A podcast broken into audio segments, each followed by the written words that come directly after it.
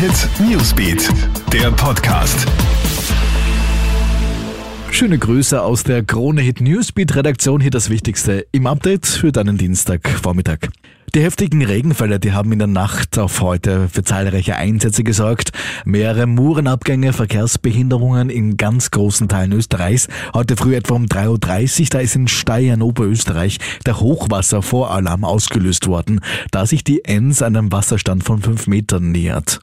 Im Krone-Hit-Interview verrät Manuel Gruber von der Freiwilligen Feuerwehr Steyr, dass hier noch kein Wasseraustritt feststellbar war.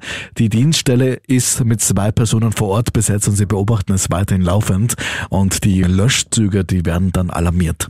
Schauen wir nach Kärnten, allein da hat man in der Nacht auf heute mehr als 200 Mal ausrücken müssen. Auch die Bahnstrecke zwischen Feldkirchen und Villach musste nach Murenabgängen und Hangrutschungen an mehreren Stellen unterbrochen werden. Einsätze gab es genauso in Vorarlberg, in der Starmark und in Salzburg, da sind vor allem in Lungau, im Pongau und im Pinzgau die Feuerwehren im Dauereinsatz. Man muss sich das mal vorstellen, in den vergangenen 48 Stunden fielen da bis zu 100 Liter Regen pro Quadratmeter.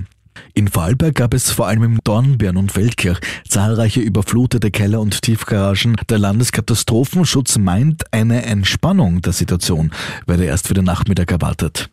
Jetzt zu den weiteren Themen. Völlig ihre Aktion in der Gemeinde Buch im Tiroler Bezirk Schwarz. Ein Unbekannter hat über Nacht den Hinterreifen eines am Feld abgestellten Traktors gelockert.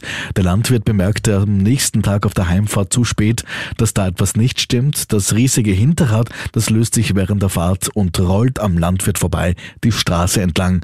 Ein Riesenglück, dass hier niemand verletzt wird und einen EU Drohnenführerschein wird es geben. Der Betrieb von unbemannten Drohnen soll ab 31. Dezember mit einheitlichen Regeln vereinfacht werden. Das heißt, dass der Drohnenführerschein, den du hier etwa über die Ausschuh Control machst, dann für die gesamte EU gelten wird.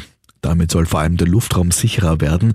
Dauert es aktuell noch mehrere Tage, bis eine Flugdrohne in Betrieb genommen werden darf, braucht es in Zukunft nur mehr die Absolvierung einer Multiple-Choice-Prüfung. Dann können beliebig viele Drohnen zwischen 250 Gramm und 25 Kilo betrieben werden. Soweit das Aktuellste aus der Kronehit Newsbeat Redaktion. Mehr News gibt es für dich laufend im Programm auf Kronehit und auf kronehit.at. Krone Hit Newsbeat, der Podcast.